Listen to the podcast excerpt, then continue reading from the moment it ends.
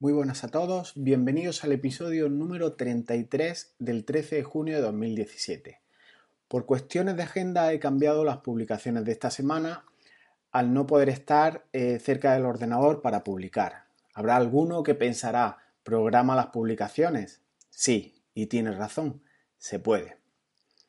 Continuamos en el ciclo dedicado a WordPress, en el blog de ser productivo en tu día a día. En este caso trataremos la biblioteca de medios, para qué nos puede servir y los colaboradores de la web, cómo obtener ayuda en la creación de contenidos. Pensemos en dos caras de todo lo relacionado con Internet, que a veces se obvian. La parte más técnica, normalmente, y con las herramientas que disponemos eh, hoy en día, como es un CMS, como puede ser este WordPress, todo es más fácil de hacer. Y para esto ya tienes vídeos en estas notas de este programa, de este audio, que acompaña el cómo hacer la parte más técnica. Pero el problema no es la parte más técnica. Eh, la parte humana es la más interesante, es la que hay detrás de un sitio web. Es decir, aspectos que tienen que ver con lo práctico, con la utilidad que le puedes sacar a un contenido que hayas consumido.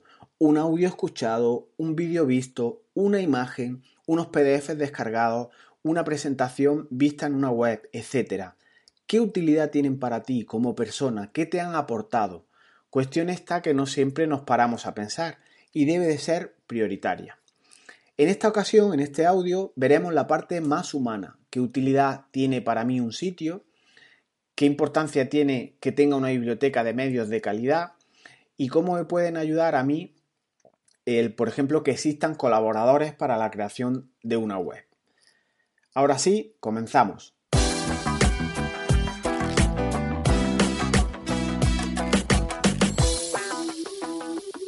Ha cambiado en estos últimos tiempos mi percepción de estar informado de las cosas. En realidad, antes normalmente consumía dos tipos de contenidos cuando iba en el coche. O noticias o música que iban poniendo en, las emisoras, en las emisoras, bueno, en las que pillas por la, por la frecuencia, por la FM.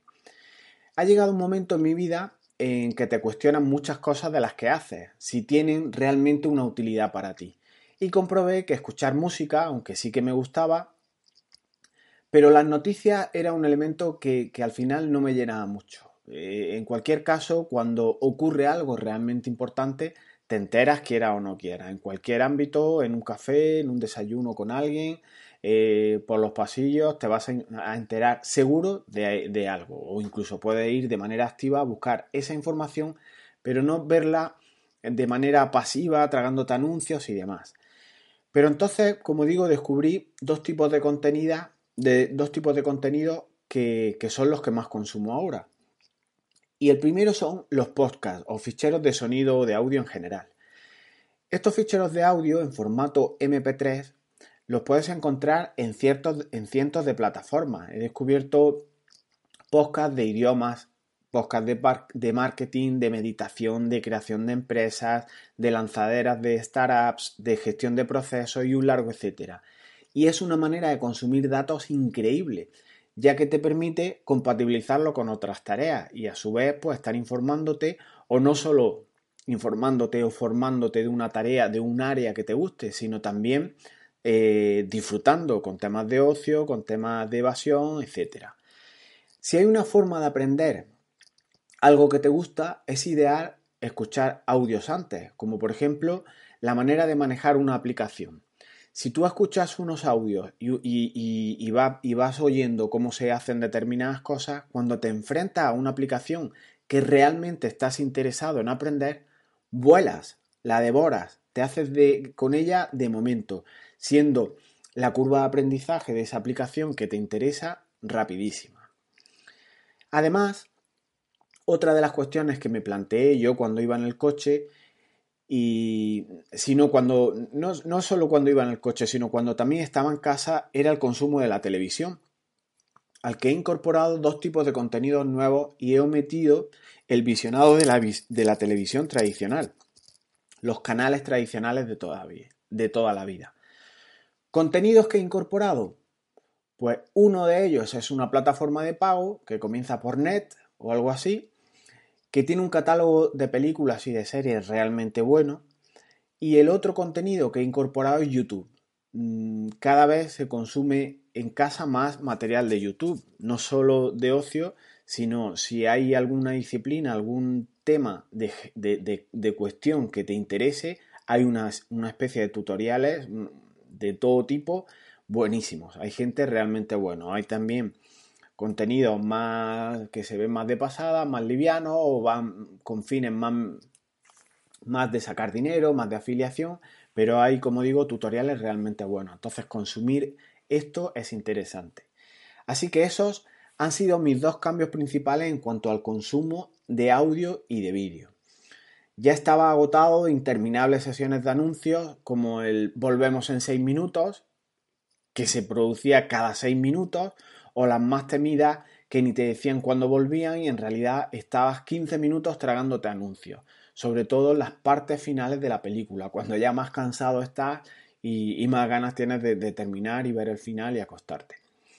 Si eres, por tanto, de los que estás harto de los anuncios y, te interesan contenidos de calidad, este audio te interesa seguro. Te estarás preguntando qué tiene que ver todo esto con el CMS de WordPress, que es el ciclo en el que, en el que estamos inmersos. Pues la biblioteca de medios es el lugar donde puedes alojar estos contenidos que sean de tu área, de tu nicho y ponerlo a disposición de tus usuarios, de tus consumidores de contenidos o incluso en una, en una intranet solo para tus trabajadores, para tus socios o para personas más restringidas o más limitadas o más relacionadas con tu empresa. ¿No es más interesante para todos ellos que en vez de poner un PDF con varias líneas de información, les transmita la información de las maneras que os propongo a continuación? Un audio que pueden escuchar mientras están en la oficina, reproducirlo desde una pequeña pestaña de su navegador, mientras van haciendo otra cosa. Ese audio podrá contener lo que se te ocurra, que si directrices de venta para el trimestre que viene, que si los resultados obtenidos del último trabajo impulsado, eh, unas preguntas o el sometimiento a debate de cuestiones que vas a plantear en una reunión, una información de cómo manejar un nuevo programa, todo esto relacionado con el mundo de tu empresa. obviamente los contenidos públicos, cuanto más haya eh, a disposición de los usuarios, mejor. Y en cuanto al vídeo, las posibilidades ya sí que se multiplican porque ganan la potencialidad que tiene el audio por sí solo al que se le suma la imagen. La imagen, no voy a hablar de eh, elogiar las consecuencias o lo que impactan en sí los vídeos en las personas, sobre todo las imágenes.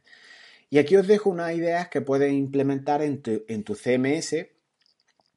Si bien, como te cuento más adelante en este audio, estos materiales de vídeo no debes de alojarlos en tu web, en tu hosting, bajo ningún concepto. Ahora más adelante te cuento el porqué. Como te decía, posibilidades en vídeo que puedes poner a disposición de todos. Pues por ejemplo videotutoriales de todo tipo, de cómo manejar una aplicación, de cómo realizar compras en tu web porque hay alguien que se atranca, de cómo contratar tus servicios o tus productos, de cómo obtener descuentos haciendo esto o lo otro, etc. Eh, puedes poner también a disposición de los usuarios vídeos promocionales de tus campañas, vídeos para uso interno, de cómo limpiar las instalaciones, de dónde están los cuadros eléctricos por si hay algún apagón, dónde están las salidas de, emergencia. En fin, la casuística es infinita. Vídeos de tus instalaciones, de tus almacenes, no solo para visitantes o efectos de marketing publicitario, sino a los que quieren mostrarles, eh, quieren mostrarles todo lo que hay en tu, en tu empresa. Por ejemplo, para posibles nuevos empleados que se van a incorporar y quieres transmitirles una idea de todo, ¿no? de cómo está distribuida los almacenes, la parte de, provisiones, en fin, todo lo que tengas en una posible empresa. Vídeos incluso de cómo se trabaja en una línea de producción, con los procesos, con las fases, qué se debe respetar, qué materiales se deben disponer, qué, medidas de seguridad se deben de contar en esa, en esa línea de producción. La casuística, como digo, es infinita. De igual modo, a todo este material, hacer una web, pues podrás esos contenidos multimedia acompañarlos de documentos por escrito, como pueden ser PDFs descargables, presentaciones y todo tipo de contenidos, al permitirte WordPress, aunque no por defecto, ampliar las extensiones de ficheros disponibles. Os dejo también en los enlaces de, este audio unos, unos vídeos de cómo puedes ampliar esas, esas disponibilidades o esas extensiones que puedes poner a disposición de los demás. Pero además imagina ir de viaje en coche, en un avión, eh, etapas o viajes que te llevan bastante tiempo. Eh, puedes aprovechar pues para aprender idiomas, hacer algún tutorial y todo esto sin consumir datos de tu plan de datos telefónicos. Con calidad estéreo, con vídeos en formato en calidad HD, es un mundo de posibilidades. Consumir cosas útiles de verdad, sin anuncios y con la posibilidad de parar o reanudar cuando quieras el, contenido de lo que estás viendo. ¿Qué más se puede pedir en relación con, consumir este audio, este vídeo de esta manera? En cuanto a la manera de mostrar esta información, básicamente hay dos formas en, en el que tú pongas a disposición estos contenidos que hemos ido viendo al público en general o a, los, o a los compañeros de tu empresa en particular. Hay una manera abierta, que es la manera pues para todo el mundo. No tiene ningún tipo de restricción, los usuarios tendrán la URL o, la página web estará indexada en Google y podrán acceder a consumir esos contenidos o previa búsqueda o previo acceso a favoritos o previo enlace con un link que le hayan mandado en un mensaje. En definitiva, la navegación tradicional que, que conocemos en plan abierto y todos los contenidos son accesibles para el público en general. Y el otro aspecto es el restringido para algún tipo de usuario. Aquí, en cambio, podemos querer que los contenidos que llegan al público sean restringidos. Es decir, podemos establecer una membresía que limita al público en general ese acceso y exige darse de alta.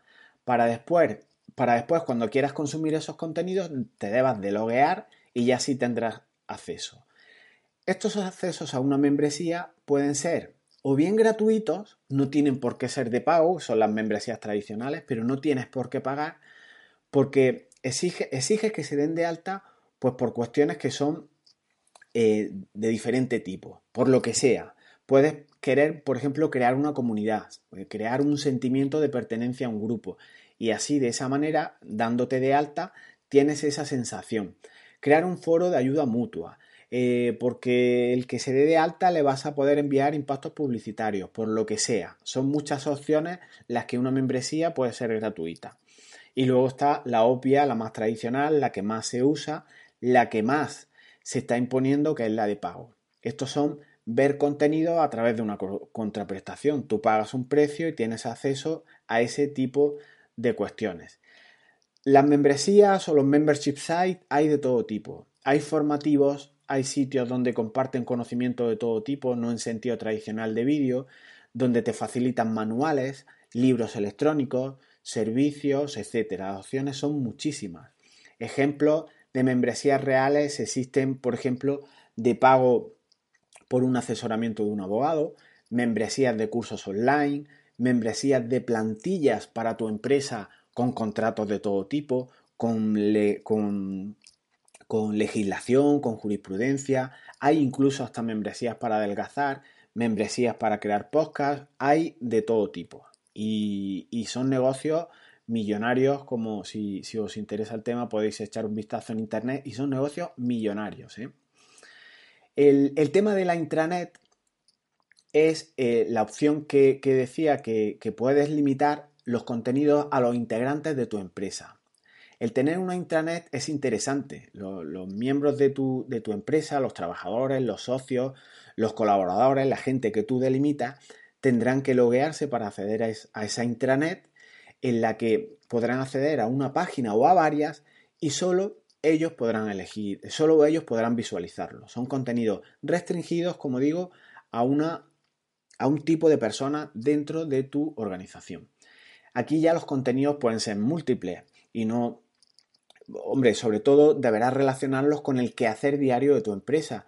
Vídeos, pues, por ejemplo, como los que adelanté antes, vídeos de cómo se trabaja en una planta de montado, vídeos con tutoriales, consejos de los consejeros, en fin, cómo hacer mm, todo tipo de cuestiones en tu empresa y, mm, transmitir la política de tu empresa, en fin, se puede hacer un montón de cuestiones que esta sí no interesa que salgan a, a la calle. Entonces, a través de una intranet se podría configurar para que solo estas personas tengan acceso a este tipo de contenido. En cuanto al asunto del vídeo que os dejé señalado más arriba, el por qué no debes de meter en, tu, librería de medios vídeos, es por una cuestión de espacio. Y te cuento, eh, existen dos plataformas disponibles para alojar vídeo, ya que ponerlo en tu web causará una llamada al orden de tu hosting. Por eso os digo que son problemas de espacio. Imagina que creas un vídeo de 500 megas. Es un vídeo de lo más normalito. Pueden ser 15 o 20 minutos eh, grabando algún vídeo. Y dos usuarios o tres usuarios los reproducen en el espacio de un par de días. O en un día, tres o cuatro usuarios entran y reproducen esos vídeos. En teoría, los hostings más baratos te dan 2 gigas de transferencia mensual. Entonces, 500 megas que ocupa el vídeo lo, reproduces dos veces, ya tienes un giga casi de transferencia mensual y en cuanto haya 3, 4 reproducciones, además del tráfico ordinario, ya vas a rebasar tu transferencia mensual de esos 2 gigas y tendrás un problema. Tu hosting te llamará, te dirá, has superado la transferencia en relación con los datos que, que tienes disponibles o tienes contratados y o amplías la, la, contratación, el hosting que tienes, la, prestación, la transferencia que, te permitimos o, dejas de reproducir estos vídeos. Entonces, el meter o el, insertar vídeos grandes en tu biblioteca de medios y por tanto en tu hosting es una tontería. ¿Cómo lo solventamos? Pues utilizando plataformas que te permitan introducir vídeos de manera gratuita o de manera de pago, pero que no agotes las transferencias de, los 2 GB o de las que tengas en tu hosting. Los vídeos gratuitos, lo ideal es en YouTube. Tienes esta plataforma que además mm, indesa perfectamente, los contenidos se encuentran casi mejor que los contenidos de vídeo, me refiero, se, se indesan perfectamente en Google y te van a localizar muy fácilmente con unas buenas palabras clave introducidas en tu vídeo.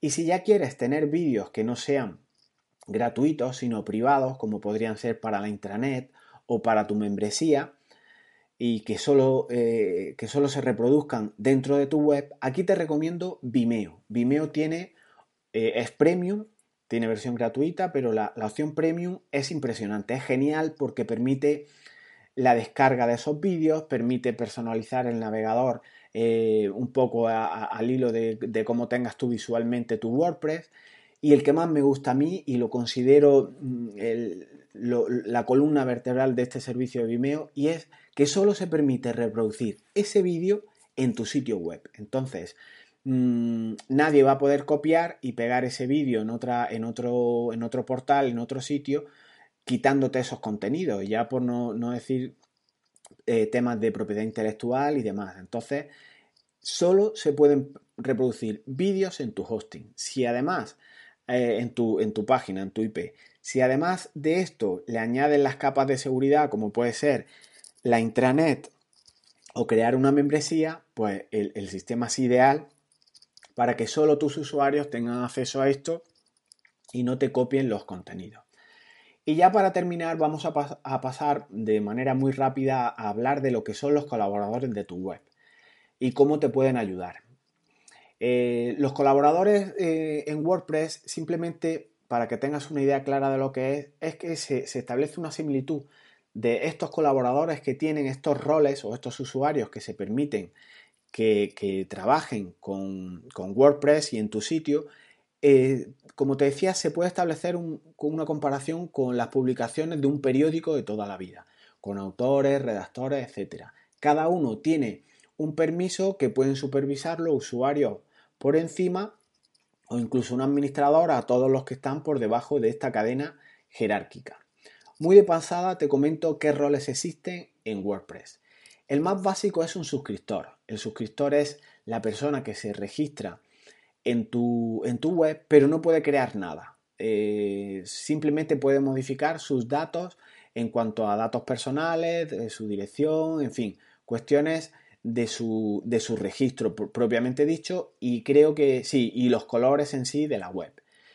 ¿Tiene alguna ventaja ser suscriptor? Pues depende de lo, que el administrador de la web mime a ese suscriptor. Tú tienes su lista de su, dirección de correo y puedes, bueno, aunque no es una lista de distribución, una newsletter, pues puedes mimarlo si es que así te conviene. Pero en fin, no es la idea. El suscriptor en sí no tiene nada que ver con lo que es un estilo periodístico o un ayudante en, los perfiles o en los roles de, WordPress. Y ahora sí, estos ya sí son personas que pueden colaborar con nosotros.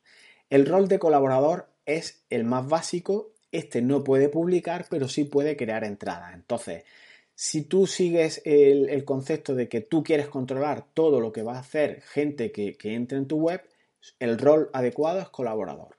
Y los otros dos siguientes que te digo sí que pueden publicar sus contenidos y son los autores y los editores. Este último ya con un poco más de poder con respecto al autor porque además tiene acceso a la biblioteca de medios. Él sí que podría subir vídeos, eh, MP3, ficheros y demás y los anteriores no y el administrador obviamente que puede hacerlo todo. Y aquí en relación con, esto os dejo un enlace para que veáis cómo funcionan todos esos roles que os he comentado.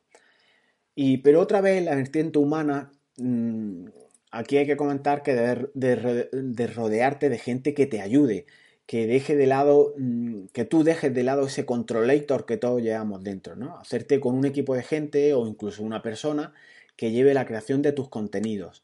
Esto sí que te hará ser realmente productivo y, que puedas dedicarte a lo que realmente tú eres bueno. Si eres, tienes un sector en concreto en el que, ¿qué te digo yo, eres comercial y, y, a ti lo que se te da bien es vender, pues dedícate a vender y delega en otras personas lo que es la creación de contenido.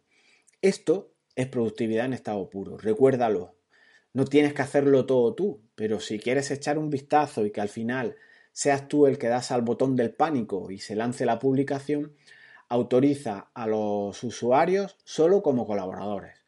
Y en esos roles tú serás el que publiques finalmente. ¿Vale? Y hasta aquí el episodio de hoy. Ahora bien, si eres de los que no te gustan los anuncios y sigues supervisando los trabajos de los demás, este ciclo de WordPress te va a interesar seguro, seguro. ¿Vale? Nos vemos pronto. Hasta luego.